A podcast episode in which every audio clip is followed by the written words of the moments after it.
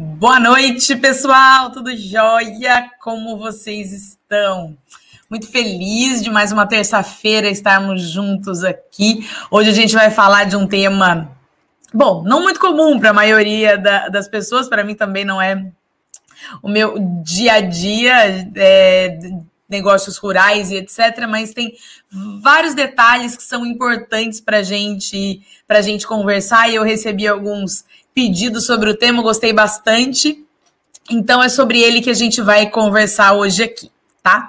Bom, então, antes de eu compartilhar os slides, etc., quero lembrar vocês que a gente vai dividir o tema, o tema de hoje em três partes. Basicamente, a gente vai falar Uh, primeiro, sobre o que, que, o corretor que atua nessa área, o que, que ele precisa fazer, algo para te deixar um pouco mais seguro para o dia a dia da, das negociações, a parte comercial, ou seja, o que, que os clientes querem saber quando, quando transacionam esse tipo, esse tipo de imóvel, porque tem algumas peculiaridades, então, para que você se prepare no momento da captação e etc.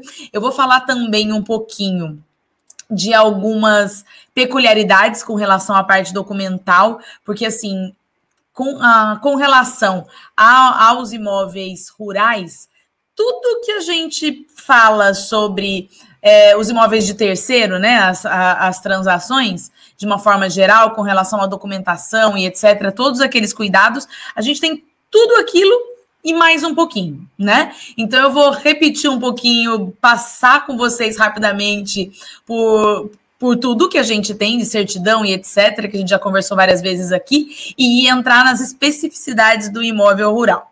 E por fim, eu vou dar três dicas do que, que precisa conter no contrato. Porque o contrato também é bem parecido, né?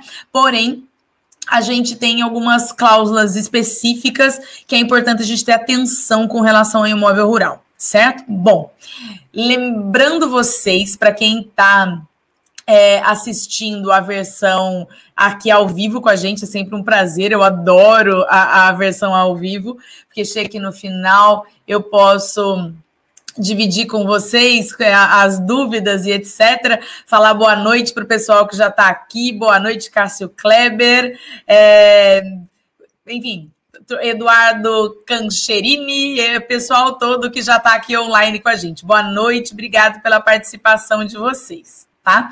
É, e bom, com relação às perguntas, quem tiver pergunta, no final eu respondo algumas, algumas perguntas para a gente otimizar o dia. Então, fiquem à vontade de colocar aqui nos comentários.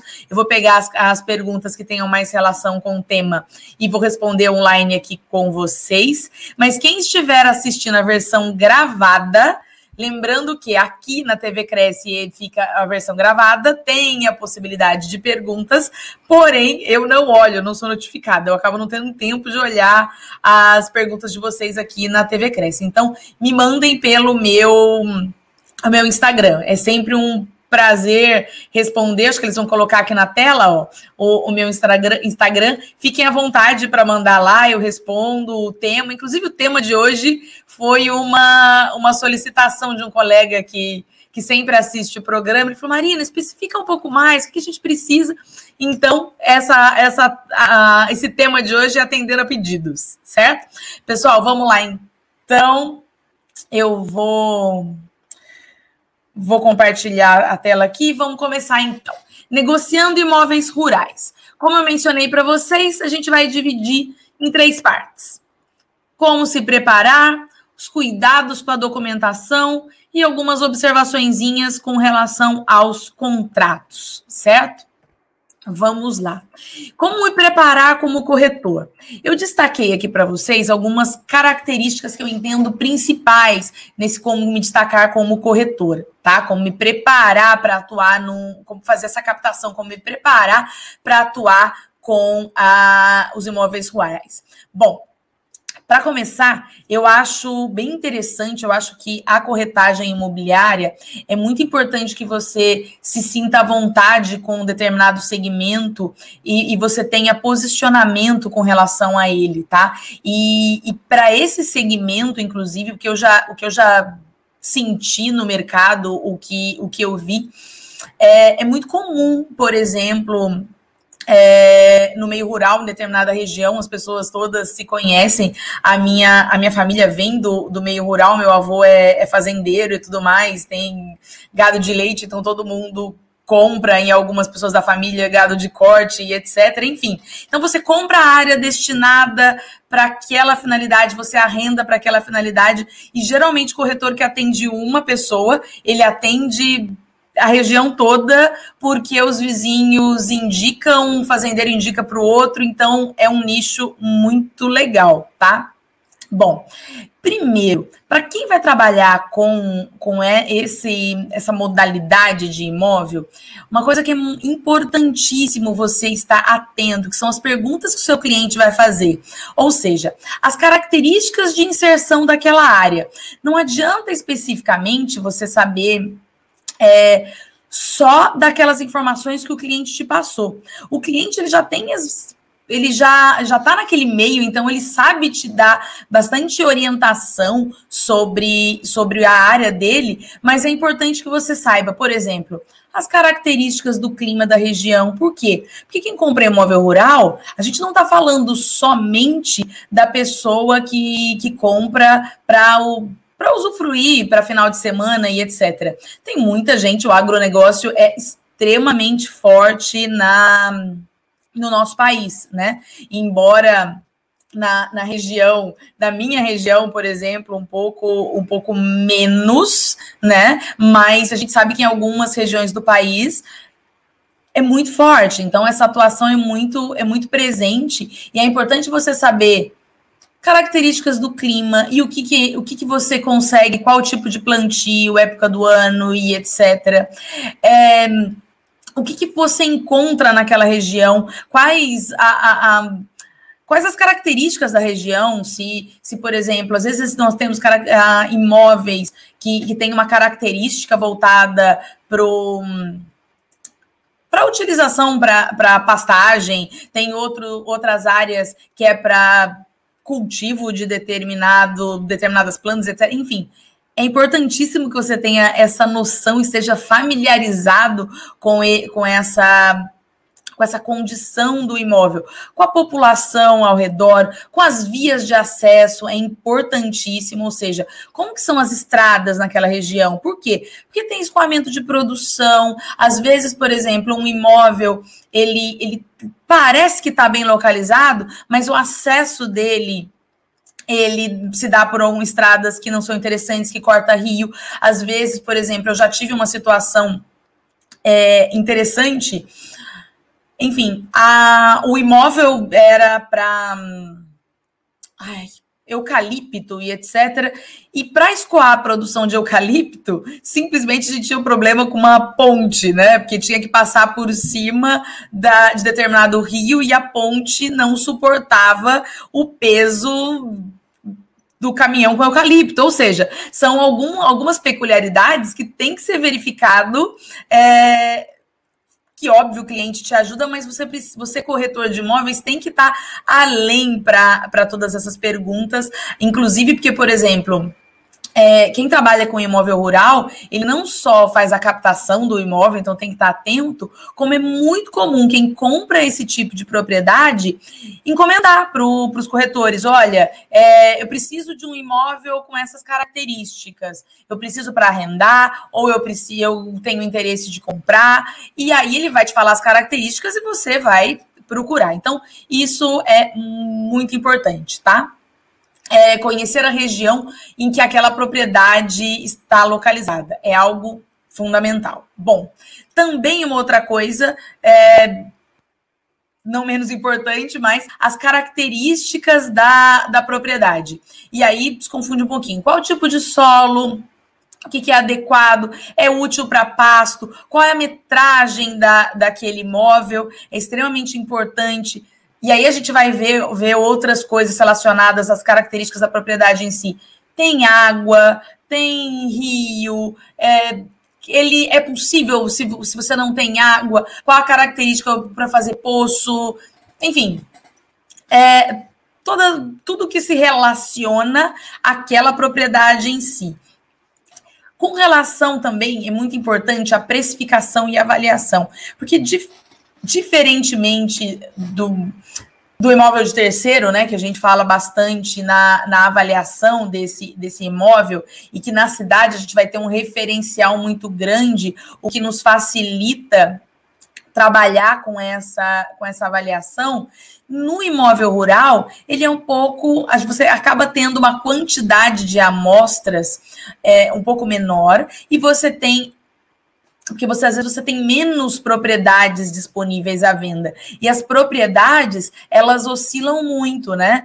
Às vezes o que a gente o que é bom, o que valoriza uma propriedade, por exemplo, para alguém que compra com o objetivo de final de semana, né, é muito diferente das características e do, do que traz valorização para alguém que compra com outra, com outra finalidade específica de uma produção rural e, e etc. Então, ficar muito atento com relação aos critérios para avaliação. Inclusive, tem inúmeros cursos relacionados à avaliação de imóveis rurais especificamente. Eu aconselho, por exemplo, se você vai trabalhar é, com seu nicho imóvel rural, e aqui a ideia desse programa não é aprofundar, né? É a gente trazer uma base para você conseguir trabalhar, entender e verificar como as coisas funcionam. Então, super vale a pena um curso específico sobre, sobre avaliação, porque tem algumas peculiaridades que são bastante interessantes. Então, vale a pena. Bom, outra coisa uh, com relação a preparar o cliente, etc., a, as propriedades, a gente vai ter propriedades é, tanto de empresas já especializadas e que a documentação está ok, é, a, a, forma de declaração e etc., como a gente vai ter de pessoas que herdaram, pessoas às vezes mais simples. E como que é o planejamento tributário disso? Como que está feita essa declaração? É importante também, isso traz confiança para o cliente, então, as questões de planejamento tributário, como isso está declarado, quanto, como que isso gera imposto, principalmente, por exemplo, às vezes é uma propriedade rural, mas que ela vai se transformar para uma destinação urbana, que é o que eu já fiz um bocadinho na, na minha vida, que, por exemplo, relacionado aos loteamentos, geralmente são propriedades propriedades rurais que a gente vai utilizar para fins urbanos. Isso é importante, essa preocupação do planejamento tributário. E ganha pontos, quando eu, como eu sempre falo, a, a importância de nós sermos profissionais completos, né? De dar essa atenção para o cliente, sempre o, o algo a mais, o que a gente orienta, e aí eu não estou falando para vocês, olha, orientar sobre isso, mas falar da importância dele procurar um advogado, ou talvez, se você tiver parceria com alguém, indicar e etc., vai ser bem legal. E bom, é, eu coloquei a, ali, porque parece uma informação básica, questão de latitude, longitude e etc., e a, uma ferramentinha espetacular para essas transações, que é o Google Earth. Assim, propriedade rural, você precisa dominar, né? A, essa ferramenta. Por quê? Porque basicamente é, você se deslocar até a área você, você gasta mais tempo de deslocamento, o cliente ele é um pouco mais objetivo com aquilo que ele usa, ele quer saber das características. Então, assim, é fundamental que você tenha as coordenadas, fácil identificação e uma identificação dessa área no Google Earth para você passar para o seu cliente para iniciar esse atendimento. Facilita muito, até porque ele consegue ter uma visão do que é de fato a área, tá dentro das características, ele vai para o próximo passo, que é a, a visita em loco, né? Então, isso economiza bastante tempo. Óbvio que trabalhando com as principais, é, é, os contratos, a autorização de venda, um relatório de visita, apresentação da, da área, aquilo que a gente já conversou em vários outros programas, mas enfim, acho importantíssimo essas informações. Então, você, corretor de imóveis, que vai trabalhar na área, são, assim, o mínimo necessário das perguntas, do que a gente pensar para como você se preparar para trabalhar esse tipo de imóvel enquanto corretor de imóveis. Bom, vamos para a segunda, para a segunda parte aqui do nosso, do nosso dia de hoje. Cuidados com a documentação, tá? Bom, basicamente o que eu mencionei para vocês. A propriedade rural, ela vai é, ter o mesmo cuidado que nós temos com as demais propriedades, ou seja, todas aquelas documentações que a gente já conversou e eu vou passar brevemente aqui para vocês. Ou seja, vendedor pessoa física, você vai precisar dos, dos dados todos para gerar o seu contrato fazer o contrato de forma adequada, ou seja, RG e CPF, certidão de casamento para você verificar se a pessoa é casada ou solteira e etc. E aí cadastrar, é, é, qualificar ambos os cônjuges. Se for viúvo, olha, eu declarei viúvo, certidão de, de óbito, a qualificação e endereço completo, e eu sempre aconselho também é, uma cópia do, do documento uma cópia do endereço da, da parte, não só a declaração. Por que isso, Marina? A gente já conversou outras vezes. Porque a gente vai tirar certidões sempre no local da situação do imóvel e no domicílio do vendedor, né? Então é importante que a gente tenha certeza do comprovante de endereço dele, de maneira que você tire as certidões nos locais adequados, certo? Bom, vendedor pessoa jurídica, tá? O que, que a gente vai precisar? Então, aquela, aquela propriedade rural, ela está em nome de um CNPJ. Enfim, vamos precisar do quê? Do número de CNPJ para confirmar se está ativo, se está tudo certinho. Contrato ou estatuto social, e a última alteração que com diretoria para verificar poderes e etc. Quem que assina? Geralmente, quando você fala de pessoa jurídica, sempre vai ter um administrador, mas no caso de alienação de imóvel, às vezes a gente tem é, situações ou é, peculiaridades, todos os sócios assinam, ou preciso de um percentual X para que assine. Pessoa jurídica, vou precisar sempre da certidão conjunta de débitos da Receita Federal, da CND, quem assina pela empresa, se uma pessoa, se o responsável, a pessoa física que assina por ela, eu vou precisar da qualificação completa, então RG, CPF, profissão, residência para qualificar no contrato, e uma certidão da junta comercial de que aquele, aquela alteração que foi fornecida para você, de fato é a última e é a alteração válida. Lembrando que, né, a gente falou bastante na quando a gente fala em outros programas sobre documentação. O vendedor, pessoa física, mesmo que o imóvel esteja em nome de uma pessoa física, verificar se essa se essa pessoa ela não possui, ela não é, é sócio de pessoa jurídica. Por quê? Porque neste caso a gente vai tirar toda a documentação com relação a pessoa jurídica que ele é sócio também. Por quê? Porque nós temos casos de, é, de, implica, de relação entre o patrimônio da jurídica com o patrimônio da física, especialmente as trabalhistas, nós já conversamos sobre isso. Bom, e tanto pessoas físicas quanto pessoas jurídicas, todas aquelas demais certidões que a gente precisa. Certidão da Justiça de, do Trabalho, dos cartórios de protesto, dos distribuidores cíveis, executivo fiscal municipal estadual, justiça federal e justiça criminal, ou seja, aquela relação de documentos que a gente já conversou aqui inúmeras vezes, é, relacionado aos imóveis de terceiro, basicamente, né? Nós vamos precisar também para os imóveis rurais, com alguns acréscimos que agora a gente vai para eles, tá? A gente vai precisar também, quando a gente estiver diante de um imóvel rural, tá? E aí, relacionado à documentação do imóvel, né? Porque quando a gente fala em documentação do imóvel, é, do imóvel de terceiro, basicamente a gente vai precisar da, da matrícula do imóvel. Todas as informações basicamente estarão lá, certo? Agora, no imóvel rural, a gente precisa de um pouquinho mais. Ou seja, certidão de cadastro do imóvel rural no INCRA atualizado, não apenas a certidão de cadastro, mas eu preciso dos últimos cinco talões, eu preciso verificar se esse INCRA dos últimos cinco anos está pago certinho, tá? E, e, essas informações são todas importantes, inclusive para lavrar a escritura, tá?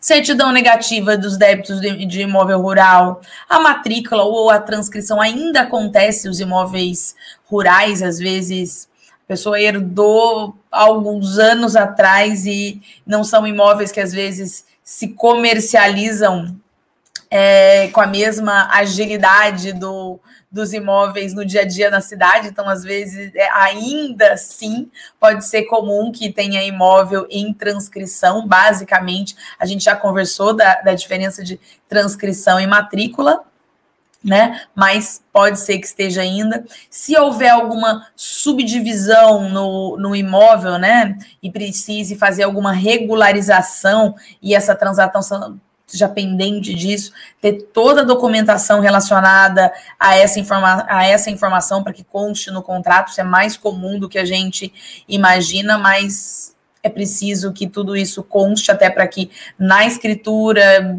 enfim, você finalize todas essas informações e faça a escritura já organizada. Certidão de ônus de ações reais e rei persecutórias, a mesma coisa.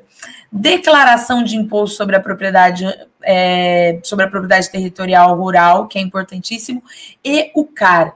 Eu vou, inclusive, falar um pouquinho mais sobre o cadastro ambiental rural, porque assim são informações extremamente importantes, tá? Vamos lá.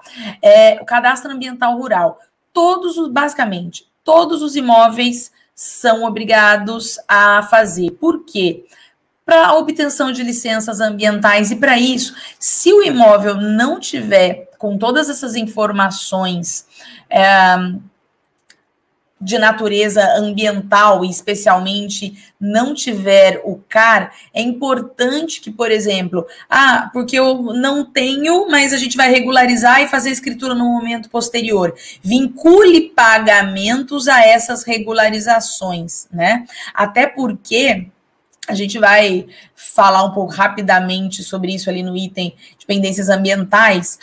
É, o CAR ele já dá uma clareza com relação à situação ambiental do imóvel. Por quê? Quando a gente fala em imóvel rural, as questões de natureza ambiental, elas são assim fundamentais. E para isso eu inclusive aconselho, por exemplo, a, às vezes nós corretores de corretores de imóveis, quando a gente eh, faz uma intermediação é, relacionada, por exemplo, aos imóveis de terceiro e etc com muita tranquilidade, às vezes você não precisa contratar outros profissionais para assessoria. Mas eu acho que o imóvel rural, especialmente vinculado a essas questões ambientais, é, eu, por exemplo, todas as vezes que, que eu trabalhei com, com algum imóvel é, que tem essa relação ambiental, ou mesmo para algum projeto de, de loteamento, que a gente basicamente a gente está falando de imóvel rural, né?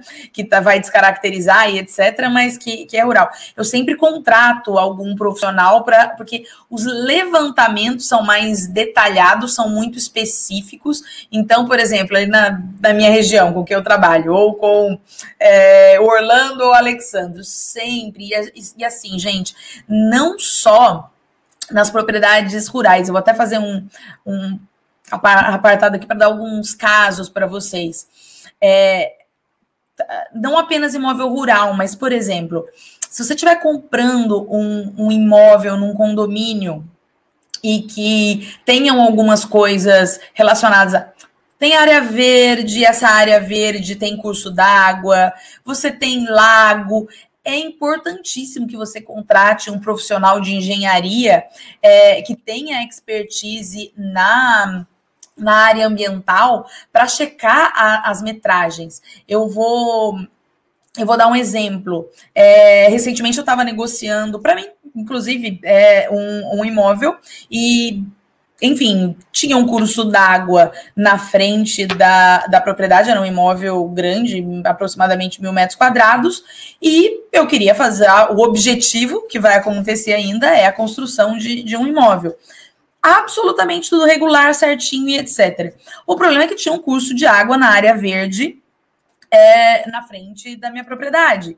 E isso caracterizava numa perda, ou seja, eu teria que fazer um recuo um pouco maior do que o recuo é, determinado pelo, pelo condomínio, que a casa que eu já já estava imaginando no projeto, simplesmente ela não ia caber, né? Então, assim, isso faz toda a diferença. Ah, o, o imóvel ele não podia ter construído. Não, pode construir, mas para aquela para aquele imóvel não conseguia fazer da forma que eu queria, né? Então valia a pena, vale a pena ficar com o imóvel, vale a pena não.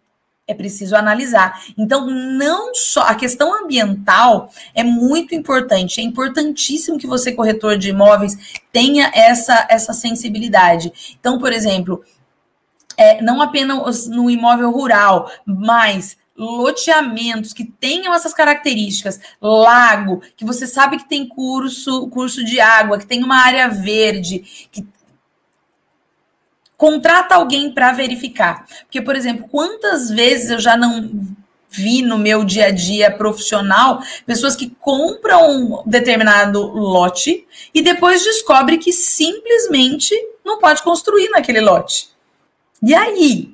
Como que faz? Né? Aquele lote não pode. Você com, com, comprou para construir a sua casa porque ele estava perto, enfim, do lago.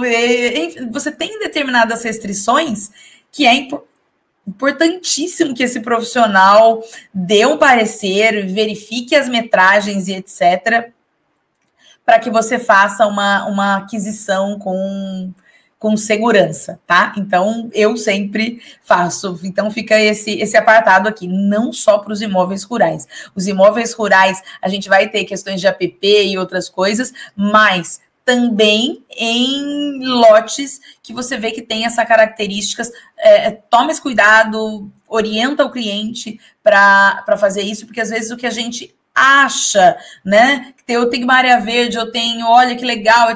Será que não é APP? com a inclinação, enfim, contrata um profissional que vai lá, vai medir, vai fazer certinho, etc., e não vai ter problema na hora de, de me construir essa casa. Já vi acontecer muito, isso dá muita dor de cabeça. Então, assim, e acaba que dá dor de cabeça para nós, corretores, também, né?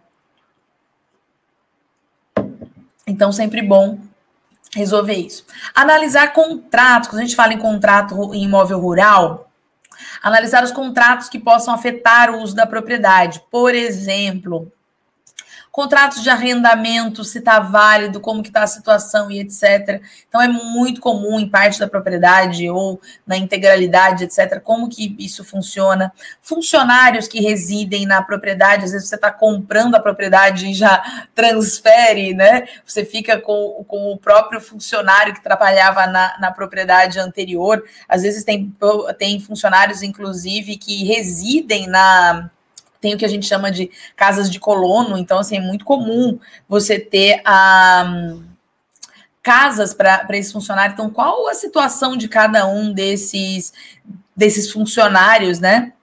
Então, é importante você saber de tudo isso no momento da aquisição dessa, dessa propriedade. Bom, e aí eu falei bastante lá no, na importância do cadastro ambiental, voltando nele um pouquinho, pessoal, é, se você não tiver o cadastro ambiental, simplesmente você não vai fazer escritura do imóvel. É, eventualmente, se o imóvel não tem esse cadastro você, e, e, você precisar, por exemplo, tiver interesse em fazer é, algum empréstimo garantia da propriedade rural para para incentivo de produção e etc nada disso pode. Então, o cadastro rural é algo importantíssimo, tá? Então, é importantíssimo você verificar se tá. E qual que é o objetivo dele? É um, um uma regularização, um programa do governo para que ele é, tenha um plano de regularização ambiental, ou seja, você fala as condições da sua área, fora, às vezes tem planos de recuperação é, das áreas de APP e etc. Enfim, facilita com relação a várias licenças ambientais. Então é importante. Bom, voltando ali no último item que eu coloquei para vocês. Existência de pendências ambientais. Lembrando que, mesmo que se você tiver algum passivo ambiental nessa área, os passivos ambientais, eles são próprio terreno, ou seja, eles seguem a coisa. Então, o passivo ambiental vai estar vai tá ligado à área propriamente dito. Então, se o proprietário anterior ele cometeu algum crime ambiental e as multas relacionadas a crime ambiental são bem pesadinhas, tá? Você pode, o novo adquirente ele está relacionado a isso. Então verificar nos órgãos administrativos se não tem nenhuma, nenhuma, nenhuma obrigação, verificar no Ministério Público se existe algum ataque relacionado àquela área, algum crime ambiental relacionado a essa área. E essas verificações, elas são um pouco mais complexas, né?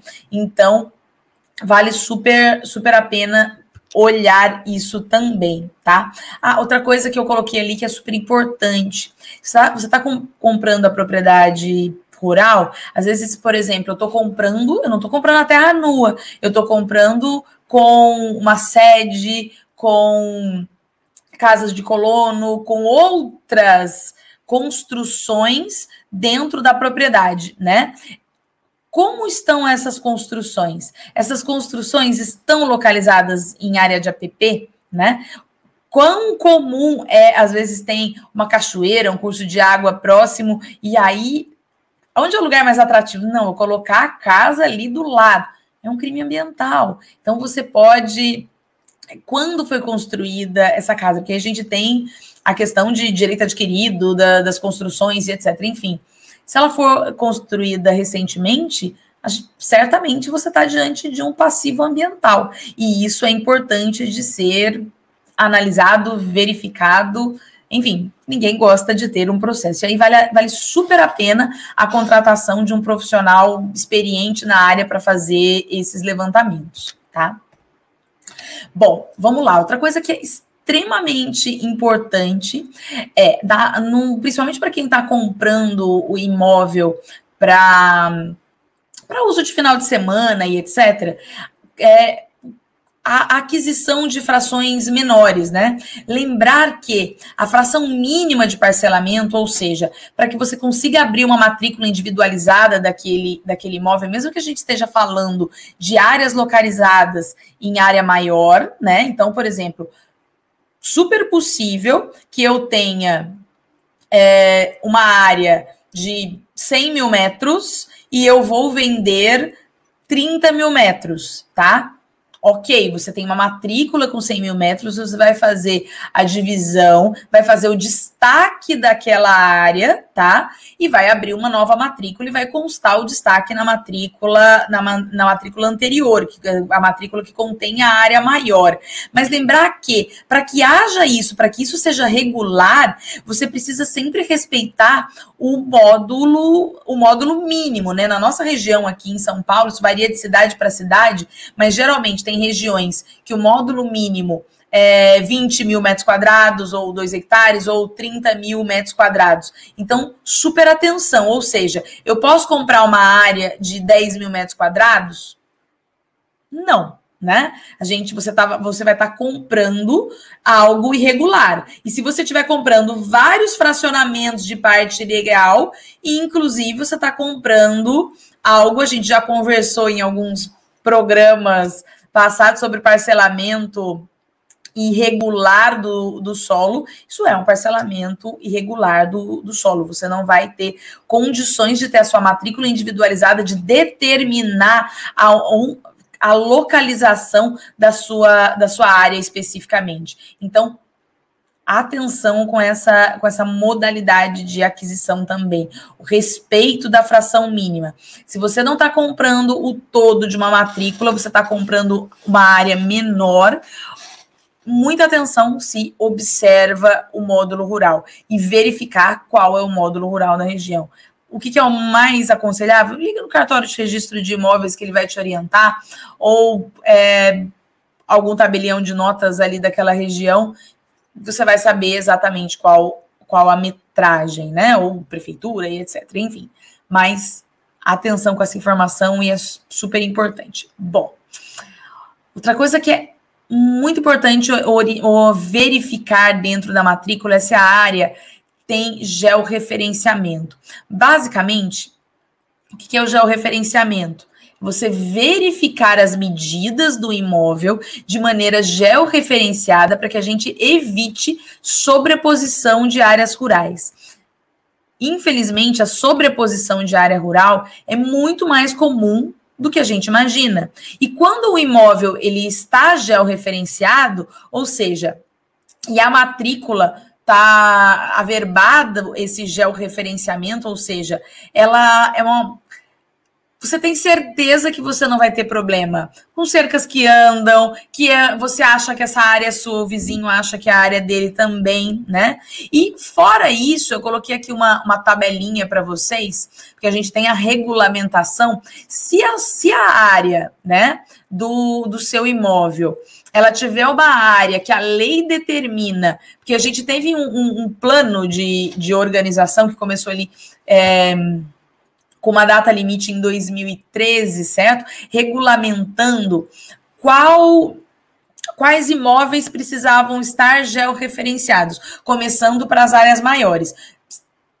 Se você não tiver georreferenciado, simplesmente não faz a escritura, certo? Ou seja, é importante porque às vezes você está trabalhando no compromisso de compra e venda e o seu cliente ele está comprando para final de semana e o imóvel simplesmente não não está referenciado, ele vai ter. Então é importante que você, se eventualmente, ah, porque então eu não posso comprar, não.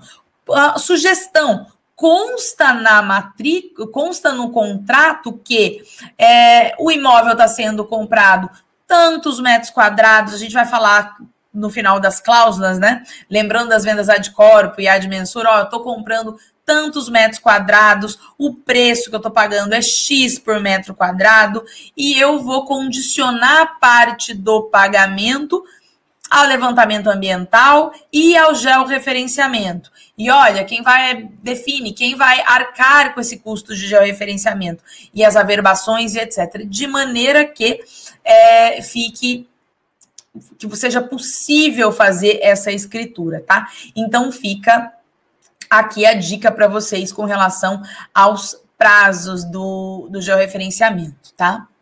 Bom, vamos lá, já indo pro, pro final aqui, tá? Com relação. Ah, lembrei de uma, de uma dica que não que eu não coloquei que eu não coloquei aqui, mas geralmente quando você contrata alguém para fazer todo o levantamento ambiental, isso é feita essa checagem também. É, acho, DNPM, que você verifica a questão do subsolo. Ah, algumas regiões, principalmente aquelas voltadas à extração de areia e etc., é, é isso vale uma, uma aula específica só sobre isso. E aí eu até traria alguém para conversar, mas a gente tem a questão do uso do solo e a questão do uso do subsolo. Então, você pode licenciar o subsolo. Então, é importante. Ah, eu estou comprando com tal finalidade tem que verificar se você não tem algum problema com a utilização desse, desse subsolo também. Quando a, a geralmente, por exemplo, quando a, gente analisa áreas para loteamento, essa é uma das verificações que a gente que a gente faz, se existe algum licenciamento para extração de alguma coisa e etc. Enfim, fica essa dica também. Mas geralmente quem faz os levantamentos ambientais ele vai olhar, vai verificar esta informação também para vocês, tá? Bom, vamos então para a nossa última parte do dia uh, e depois eu vou abrir para as perguntas aqui para vocês. Bom, principais cláusulas que eu entendo relevantes para uma transação de imóveis rurais, tá? Bom, indicação do preço a gente já conversou bastante, tem um programa específico que a gente falou só sobre cláusula ad corpus e ad mensura. Bom, vamos lá. cláusula de corpus. Eu estou comprando aquele imóvel é, porteira fechada, com tudo que está dentro, e não me interessa muito qual a metragem da, daquele imóvel, né? Eu estou comprando uma, uma chácara no local rural, ela tem essa metragem que está na matrícula, né? Vou fazer as, as verificações de georreferenciamento se for obrigatório, porém, né? Se já tiver nos casos de obrigatoriedade, porém, não me interessa muito a metragem quadrada, eu, me interessa a casa, o que tem e etc. Agora, a maioria das propriedades rurais elas são transacionadas ad mensura, ou seja, você está comprando por metro quadrado. Então, não esqueçam de. É claro que aquela propriedade. Olha, tem mais ou menos tem tantos metros quadrados, que é o que consta na, na matrícula do imóvel, e você coloca o valor do preço cheio. Custa um milhão de reais. Você não colocou lá o preço por metro quadrado é importantíssimo que, se for uma metragem, a negociação for a de mensura, que conste especificamente isso e que conste o preço por metro quadrado, o quanto você, se, você avaliou para as benfeitorias, então que você destine isso adequadamente para evitar transtornos de, por exemplo, olha, deu metragem X, mas compensa o preço na integralidade ou compensa só daquela área? Certo? Por quê? Porque tem benfeitoria também. Como que a gente calculou? Eu calculei benfeitoria o preço X e o metro quadrado custou Y? Ou eu calculei o todo, não interessa o que tem lá, tudo vale tanto por metro quadrado, independente. Então, esses são detalhes que parecem simples, mas que você precisa estar um pouquinho mais atento na propriedade rural. Por quê? Porque faz toda a diferença, né? E outra coisa, a finalidade da aquisição, a, a destinação, eu adquiri aquela propriedade com o objetivo, sei lá, de plantar tal coisa, de ter tal finalidade, e eventualmente eu não posso, não tem, etc. Ou tem alguma limitação das questões ambientais que aí você coloca condicionado no contrato. Por quê? Para facilitar um eventual distrato, porque é, uma, é geralmente uma aquisição, é, salvo para os imóveis de final de semana, né?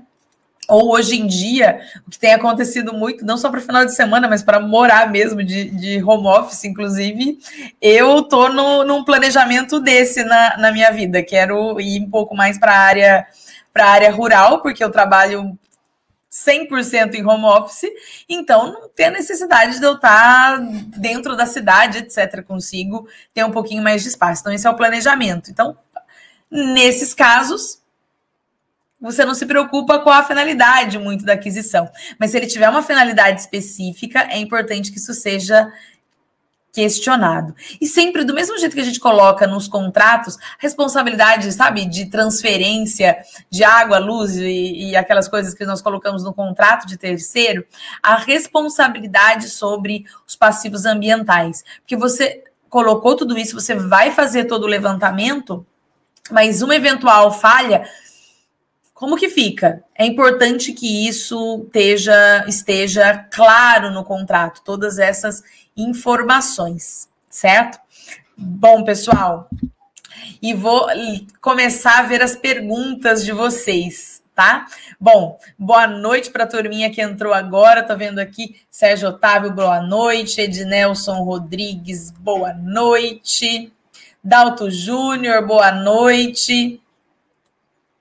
Bom, pessoal, uh, primeira pergunta: qual o tamanho mínimo para que a área rural pode ter registro? Bom, eu falei eh, isso aqui com vocês. Depende da cidade. Tem algumas regiões que é 20 mil metros quadrados, 30 mil metros quadrados, então você tem que verificar na, na região que o imóvel está inserido, tá? Mas aqui na região de São Paulo, onde eu estou, basicamente varia entre 20 mil ou 30 mil metros quadrados. Tá? Bom, próxima pergunta.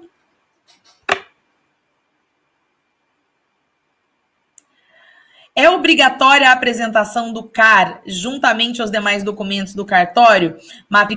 É obrigatório, não é dispensável, tá? Eu aconselharia, por exemplo, se não tiver, porque também tem um, um escalonamento de quais propriedades precisam, porque tem um custo, né, para você fazer esse, esse cadastro. Se o imóvel não tiver, você colocar algum condicionante, por exemplo, faz o, o contrato, o compromisso de compra e venda, contrata-se o profissional que vai fazer esse cadastro, porque não é. Embora, por exemplo, tenha a informação de que qualquer um faz, que preenche a documentação na internet, etc., não dá. Você vai precisar contratar um profissional para fazer isso, tá? Em todos os casos, eu nunca fiz sozinho, a gente contrata profissional, tá? Então, não é dispensável eu, eu entendo que, que é bom ter. Ou se não tiver ainda, condicionar, colocar uma cláusula específica no contrato, porque tem um custo, tá? Não é não é gratuito. Você tem um custo para fazer esse esse cadastro, você tem um custo eventualmente se tiver algumas questões uh, ambientais de recuperação e etc que tem o compromisso, enfim, tudo isso vai vai estar lá e você tem que cumprir, então é importante que conste do contrato, que tem uma cláusula específica. Se não tiver o CAR, quem vai fazer, em que momento que vai fazer e quem que vai arcar com este custo, certo? Pessoal, mais, mais alguma última pergunta? Acho que eu. Ah. Uma pessoa que compra área rural grande e não cumpre a função social pode perder esta área? Bom, enfim, é, a gente tem algumas discussões de, de desapropriação e de, de, função social da propriedade. Então, embora, por exemplo, na, na doutrina a gente verifique, eu particularmente é, nunca presenciei um caso de perda em razão de não destinação da função social e etc. Então, muito difícil. Diz a literatura que pode, eu nunca vi na prática, tá? Mas, ó, temos mais perguntas. Posso vender um terreno rural, 5 mil metros quadrados fechado de mata, a um cliente que usa carta de crédito? Bom, pessoal, se você está falando em vender, você tem todo, todo um, um questionamento daquela utilização da, de crédito de carbono e etc. Mas aí, quando a gente fala nessa comercialização, não tem nada a ver com, com a área específica, certo? Você pode. É uma outra modalidade de comercialização. Se eu estou falando em vender um terreno, eu estou falando em vender uma área pré-definida, certo? E esta área pré-definida precisa obedecer o módulo rural. Porque se não obedecer, simplesmente não finaliza a documentação, não tem matrícula, não vai abrir matrícula individualizada, não vai poder fazer escritura, certo? E assim, 5 mil metros quadrados na área rural não é possível. Geralmente, o que falei para você ali, ah, o modo rural ele varia entre nas cidades, pelo menos nas cidades do interior de São Paulo, que é onde eu tenho mais conhecimento, entre 20 e 30 mil metros quadrados. Inclusive, me, me conta, porque eu sei que tem outros estados que têm algumas cidades com módulos, inclusive, maior do que esses.